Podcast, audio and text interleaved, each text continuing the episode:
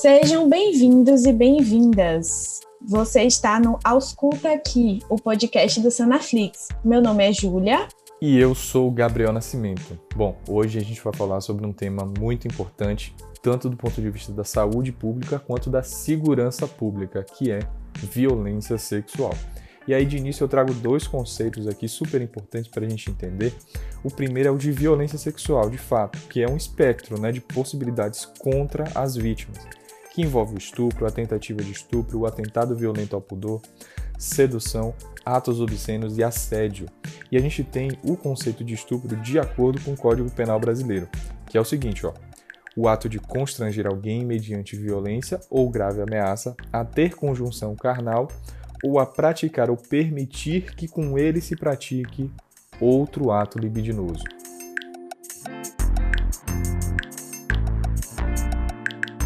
Hoje estamos aqui com a convidada, a doutora Luísa Ritio. Ela é médica pela Escola Baiana de Medicina e Saúde Pública, em Salvador. Tem residência em ginecologia e obstetrícia na USP e está com doutorado em andamento também na USP. Obrigada, Júlia. Obrigada, Gabriel. Obrigada pelo convite. É um prazer estar aqui com os ouvintes do Ausculta aqui, para a gente conversar sobre esse tema de grande importância e grande relevância aqui atualmente. Durante a graduação, e aí eu abro um anseio de graduando aqui para a gente saber como identificar melhor esses casos.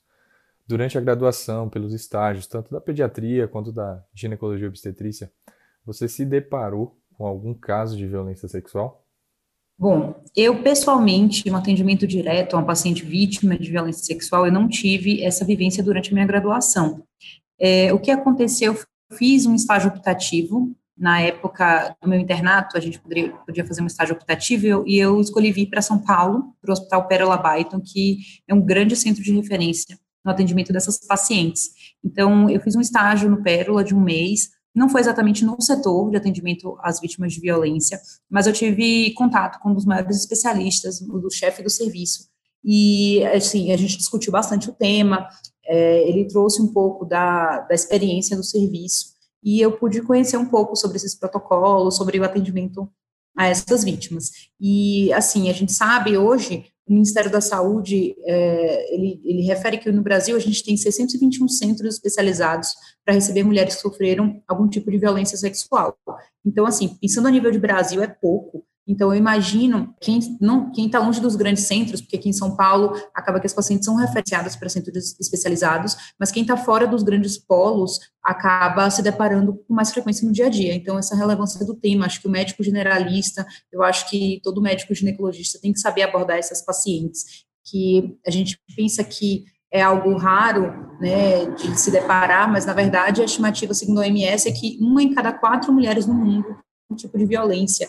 E dados brasileiros dizem que 23% das mulheres estão sujeitas à violência doméstica, que é a forma mais recorrente é, de violência de gênero, né? E que 70% desses crimes contra a mulher, eles ocorrem dentro de casa, são praticados pelo próprio companheiro, pelo próprio marido. Então, por mais que a gente veja um grande número de pacientes que são atendidas nesses centros, isso ainda é muito subestimado, porque a maioria dessas pacientes, elas não vão buscar atendimento médico, é, por medo ou por conhecerem um agressor e por, pelo agressor seu próprio companheiro, próprio marido, elas podem acabar não procurando um serviço é, médico de atendimento. Então, é um tema realmente relevante e a gente tem que saber acolher bem essas pacientes. E durante a sua residência, foi uma realidade comum? Você teve mais esse contato?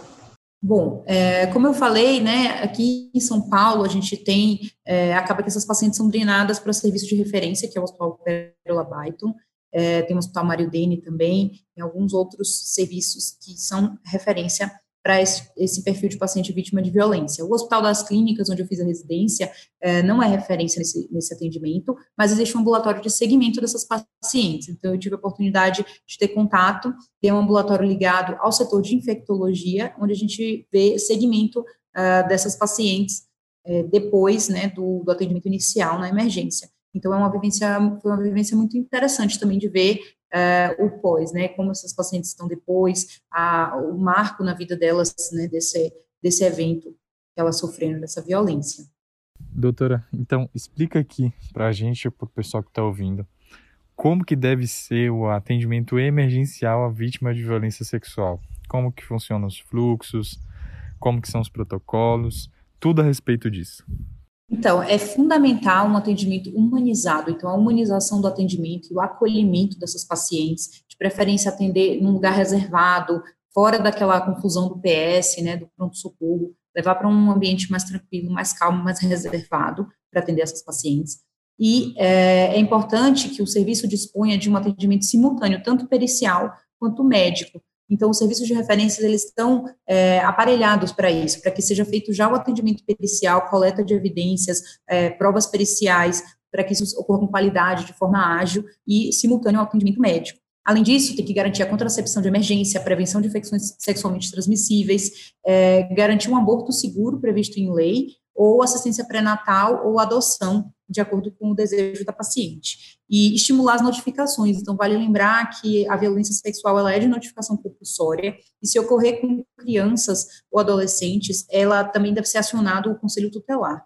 Então, todo, é, todo esse pacote né, de atendimento, além de um atendimento multidisciplinar, tem que ter enfermagem, é, atendimento psicológico, assistente social e uma assistência jurídica a essas pacientes. E o mais importante é lembrar que esse atendimento, é, o ideal é que ele ocorra nas primeiras 72 horas após o evento, que esse é o período, aquela janela ali fundamental, que a gente consegue fazer as profilaxias de maneira mais eficaz, a prevenção de gravidez com contracepção de emergência e coletar esse material biológico para uma possível identificação do agressor, coleta de provas é, e evidências, né, de DNA e tudo isso. Então, essa janela das 72 horas é fundamental. Infelizmente, no contexto de violência sexual, muitas vezes as vítimas acabam demorando para é, ter coragem, né, de, de procurar um atendimento, ou de denunciar, ou de notificar. Mas é importante que elas saibam que essa janela das 72 horas é fundamental para que seja mais eficaz, né, esse atendimento. Então, é importante, na hora de abordar essa paciente, é, buscar informações como local, dia, hora aproximados da violência, é, tem uma história clínica detalhada, que tipo de violência sexual ela sofreu. Imagino que seja muito doloroso para essas pacientes descrever com detalhes, mas é importante para a tomada de decisão, como a gente vai discutir em relação às profilaxias específicas, é, saber exatamente que tipo de violência sexual aconteceu, tipificação e número de agressores, fazer um exame físico completo, né, exame ginecológico, e descrever minuciosamente todas as lesões, sejam elas ginecológicas ou outras lesões é, decorrentes de agressão física também. E, e, a gente tem sempre que estar tá tudo muito, muito bem documentado em prontuário, identificar os profissionais que atenderam a vítima, preencher todas as fichas de notificação compulsória, né? Então, tudo isso é muito importante, isso do ponto de vista da anamnese, exame físico das pacientes. E falando assim, em relação à parte médica, né, de coleta de exames. Então, é importante a gente sempre coletar a secreção vaginal para cultura, exame bacterioscópico, descrever sempre se tem presença de espermatozoide no material coletado, fazer coleta de sangue, né, tem que coletar HIV, fazer um teste rápido, hepatite B, hepatite C, coleta de transaminases e hemograma, porque se essa paciente tiver indicação de terapia antirretroviral como profilaxia para o vírus HIV, é importante a gente ter esses exames também no seguimento dessas pacientes, e um beta-HCG para as mulheres em idade fértil, para a gente ver se essa paciente, no momento da agressão, já estava grávida ou não. Então, nesse D0 aí, nesse momento inicial, tem que ter também uma coleta do HCG. Estando num centro de referência que tem esse atendimento pericial junto, vai ser coletado também material para pesquisa de DNA do agressor, secreção anal, sêmen, secreções, outros fluidos. É, lembrar também de vestígios que podem estar embaixo das unhas, é, pelos, cabelos, e é, resgata também as vestes, objetos que possam estar com presença de sêmen, outros fluidos biológicos que podem ajudar nessa, nessa investigação pericial e são coletadas também células da mucosa oral das pacientes. Então, esse seria um atendimento inicial. E o segmento junto às profilaxias? Bom, é, então, além desse atendimento de anamnese, exame clínico, coleta de exames, as pacientes têm indicação de contracepção de emergência. Vale lembrar que o risco decorrente de uma violência sexual ele vai variar entre meio e 5%, porque a gente considera a aleatoriedade da violência em relação ao período do ciclo menstrual, bem como se a violência ela foi um caso isolado ou se é uma violência continuada, e isso vai é, mudar em relação a esse risco de gravidez. Então, está indicada acima a contracepção de emergência para aquelas pacientes que não usam um método contraceptivo eficaz. Então, é importante na anamnese também perguntar para a paciente em idade fértil se ela usa algum anticoncepcional oral, se o uso é adequado, se ela usa um anticoncepcional injetável, se ela usa um dispositivo intrauterino, o DIU. Então, nesses casos, não é indicada a contracepção de emergência. Mas, se ela não tiver um método eficaz, sim está indicada. Aí ela, essa contracepção de emergência, ela tem um índice de efetividade de 75 a 80%. Então, ela evita cerca de três em cada quatro gestações que ocorreriam após violência sexual. Então, é muito importante fazer essa contracepção dentro também da janela das 72 horas. Lembrando que a eficácia vai caindo conforme o tempo vai passando. Então, quanto mais precoce, melhor a, a resposta a essa contracepção que está indicada com levonorgestrel, uma dose de 1,5 é, miligrama em dose única. E se não tiver disponível né, o levonorgestrel, pode ser feito aquele método de USP, que é com um anticoncepcional combinado e é, com várias pílulas para chegar também nessa dose alvo aí de 1,5 miligrama de levonorgestrel. Então, lembrar sempre da parte da contracepção de emergência e vem as profilaxias em relação às doenças sexualmente transmissíveis. A gente separa em DSTs não virais, então é, é importante fazer a profilaxia de sífilis com a penicilina G bisatina, que vai ser naquela dose semanal, né, de 1,5 1,2 milhões em cada, em cada nádega, né? Três semanas. Então, a gente trata como se fosse uma sífilis latente tardia ou de, de duração ignorada aí para fazer a, a profilaxia. Além disso, a ceftriaxona, 500 miligramas, uma ampola IM dose única para profilaxia de gonorreia, e a azitromicina para profilaxia de clamídia, 500 miligramas, dois comprimidos em dose única, um total de 1 grama. Entra também a questão do metronidazol para profilaxia de tricomoníase, principalmente se a paciente é, for receber a contracepção de emergência, se ela for receber a profilaxia é, antirretroviral para HIV por conta da, da questão gastrointestinal, da intolerância gastrointestinal. Então, é muito difícil para o paciente usar todas as medicações de uma vez. Então, esse metronidazol, como ele é, tem uma grande intolerância aí, é, gastrointestinal, pode ser postergado, também não é algo que vai ser priorizado nesse momento, em detrimento das outras profilaxias. Então, além das não virais, a gente tem que lembrar de hepatite B. Então, se a paciente ela tiver um, um status vacinal incompleto, né, ou desconhecido, ela vai precisar da, da profilaxia. Então, vai ser feita a vacina e a imunoglobulina. Tá? E se a paciente tiver com status vacinal em dia, é, não precisa ser feita essa profilaxia. Lembrando que a gente vai coletar também sorologia desses pacientes, mas nunca a gente deve esperar o resultado de sorologia para indicar ou não profilaxia. Tá? Então, status é, vacinal desconhecido ou incompleto, precisa também da, da questão da hepatite B. E o HIV, uh, é, que às vezes é a maior preocupação dessas pacientes, né? Então, quando que está recomendada a profilaxia após exposição?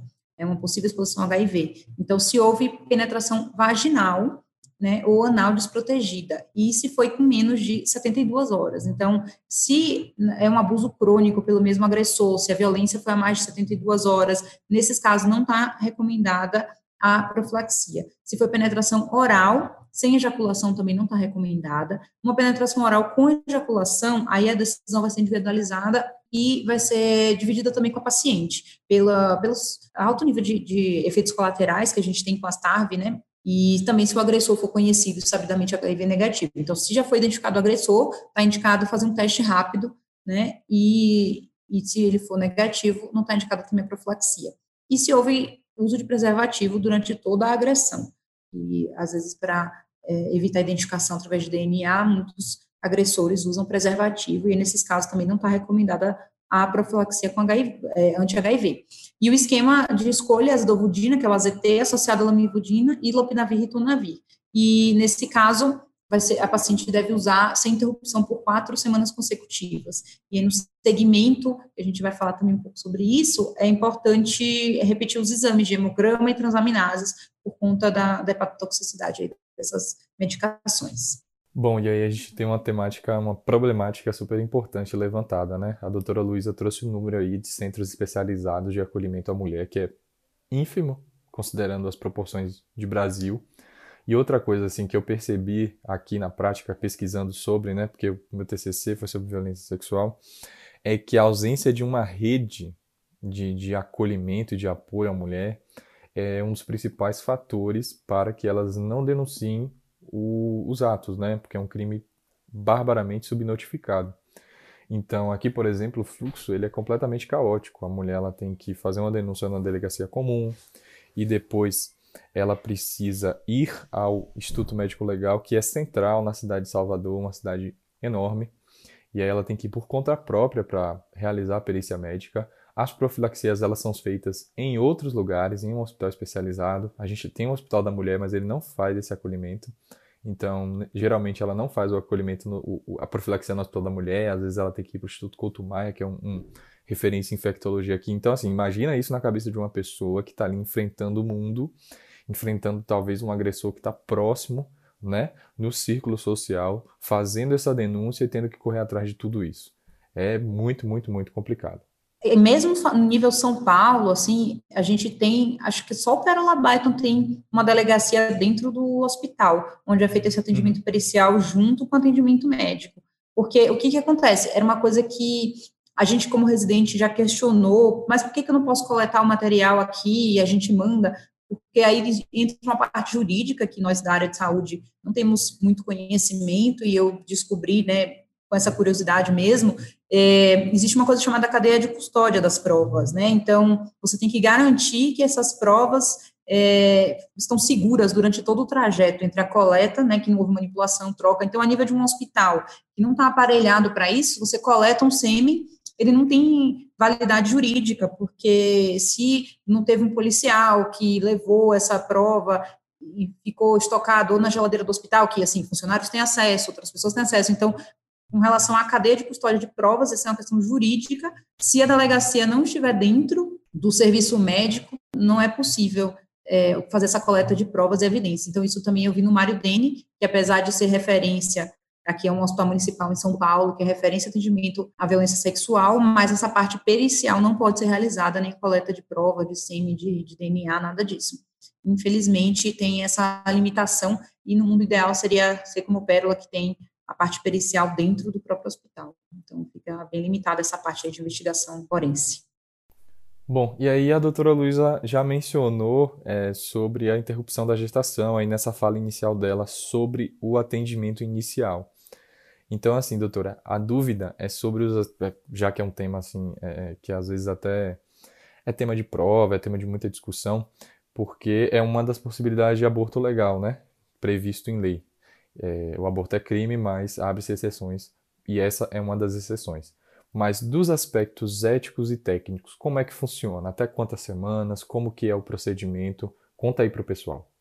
Então, o aborto, ele é crime previsto em lei no Código Penal Brasileiro, tá? E a, entra como exceção o caso de gravidez mediante um estupro. Então, o profissional e a paciente que é, praticarem esse aborto diante de ser uma, uma gestação decorrente de estupro não serão punidos pela lei. Então, é, é direito da mulher, tá? não está ligado a um processo judicial, não está ligado à realização de boletim de ocorrência. Então, nesse atendimento médico, já a paciente já pode ser encaminhada para o fluxo é, para a realização do procedimento. Então, como que funciona? Primeiro, a gente tem que ter um, um, termo de consentimento livre e esclarecido, então, declaração da mulher ou do seu representante legal pela escolha da interrupção da gestação. Então, no, nesse serviço, a gente sempre tem que oferecer as opções para a mulher. Nem sempre é, ela vai optar pela interrupção da gestação, ela pode ter princípios é, religiosos ou, pela própria é, decisão mesmo da paciente, então a gente sempre vai oferecer as opções, a interrupção da gestação, o segmento dessa gravidez, assistência pré-natal e a possibilidade de um parto, dela não ter contato com RN imediato após o parto, dele ser separado da, da mãe e já entregue para adoção. Então, essas são as opções. Mas, uma vez que ela escolheu pelo seu direito de interrupção da gestação, ela vai assinar um termo de consentimento livre esclarecido, seguida, vai ter um parecer técnico, que deve ser assinado por um médico, né, atestando que há uma compatibilidade da idade gestacional com a data que ela alega ter sofrido uma violência sexual, para poder você afastar a hipótese dessa gravidez decorrente de, de, uma outra circunstância que não foi essa violência. Então, tem que ter um parecer médico é, assinado, esse parecer técnico. E depois dessas etapas, tem que ter um termo de aprovação de procedimento de interrupção de gravidez. Isso vai ser firmado por toda a equipe multiprofissional que está atendendo esse caso de violência e pelo diretor responsável pela instituição. Então, esses termos vão ser assinados direitinho, anexados em prontuário, e a mulher e vai, vai ter também a cópia de todos esses documentos. E, a partir daí, ela entra é, no, no, procedimento de interrupção.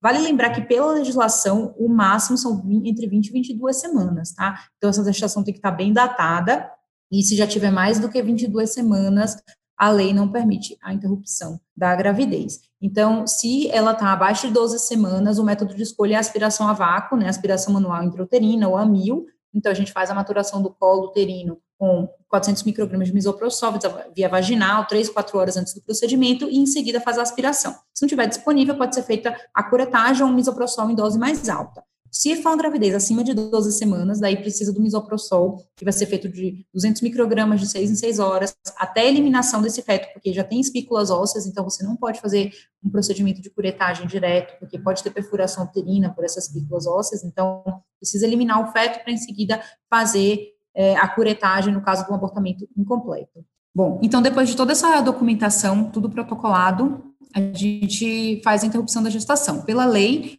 a interrupção só pode ser realizada até 22 semanas de gravidez. Então, então se a paciente chegou é, de, após as 22 semanas, não pode ser feita a interrupção, mesmo nesse caso previsto por lei em relação ao estupro, tá? E por isso essa gestação tem que estar muito bem datada. Então, tem que ter um ultrassom é, inicial confiável, a gente tem que fazer uma, uma datação bem adequada. E o, em relação ao método, vai depender. Se tiver abaixo de 12 semanas, que é o ponto de corte para a formação das espículas ósseas fetais, é, a gente pode fazer uma aspiração manual intrauterina, que seria o método de escolha menos invasivo. Se não estiver é, disponível no serviço, pode ser feita a curetagem ou o uso do misoprostol, seja ele para maturação é, do colo, antes da realização do procedimento, ou em dose mais alta para ver se vai eliminar esse saco gestacional. E se for acima de 12 semanas, aí precisa obrigatoriamente ter eliminação do feto, então com o uso de misoprostol, é, 200 microgramas de 6 em 6 horas até a eliminação fetal, seguida de curetagem, no caso do abortamento incompleto. A grande questão é que muitos profissionais não se sentem confortáveis em, em fazer esses procedimentos. Então, mesmo sendo direito da mulher, o Código de Ética Médica, ele prevê que se o profissional é, não se sentir confortável né, em relação à consciência, né, de fazer esse procedimento, o que acontece é que o serviço não pode se recusar. Então, ele tem que, é, uma instituição, ela tem que ter algum profissional que realize o procedimento. Então, o médico, como pessoa, pelo código de ética, ele pode se recusar a fazer, mas tem que ter um colega, a instituição tem que, de alguma forma, acolher essa paciente e é, fazer valer o seu direito previsto em lei. E talvez a pergunta mais importante: o que não fazer em uma situação de atendimento à vítima de violência sexual?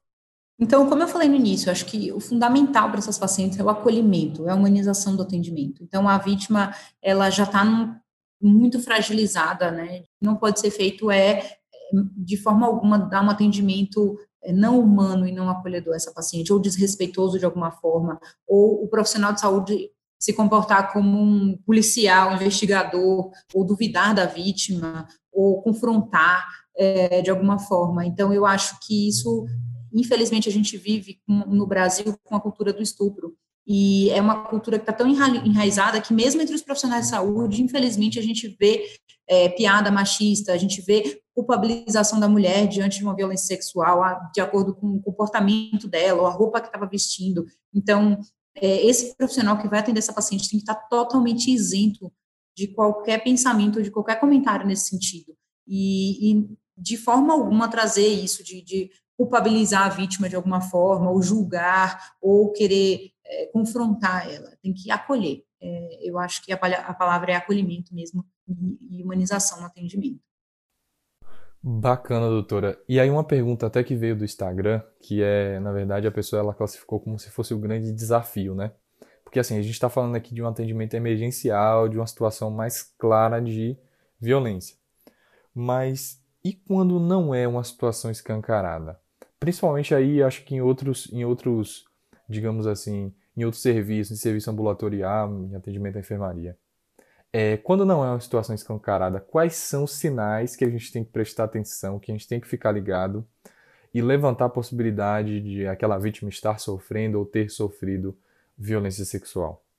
Eu acho, assim, na minha vivência na residência, tudo em uma subespecialidade específica, um ambulatório específico, que a gente acaba se deparando com esses casos é, no ambulatório de sexualidade. Então, muitas vítimas que são, muitas vítimas de violência sexual, elas acabam é, desenvolvendo alguma disfunção sexual e acaba aparecendo isso nesse atendimento. Então, às vezes a paciente, por exemplo, que tem uma condição que se chama vaginismo, que é a contração involuntária da musculatura do assoalho pélvico impedindo a penetração. Então, nesses casos, é, muitas pacientes tiveram a origem desse, desse, dessa disfunção em um trauma, uma violência sexual, e que muitas vezes, como a gente sabe que as pacientes são vítimas ainda na infância, às vezes elas nem têm lembrança, têm trauma, tem um bloqueio daquela lembrança, então a própria paciente nem vai conseguir conscientemente fazer essa associação mas na hora que ela vai começar um processo de psicoterapia que está indicado nesses casos e vai aprofundando essas questões, pode acabar aparecendo aí alguma, alguma violência sexual.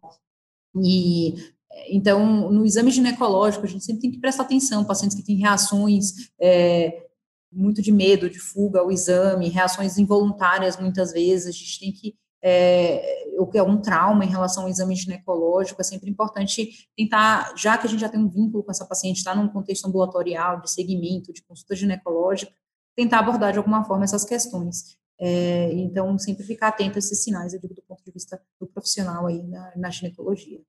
E você chegou a participar de algum serviço que fazia o segmento das mulheres vítimas ou tem relato de algum serviço com essa experiência?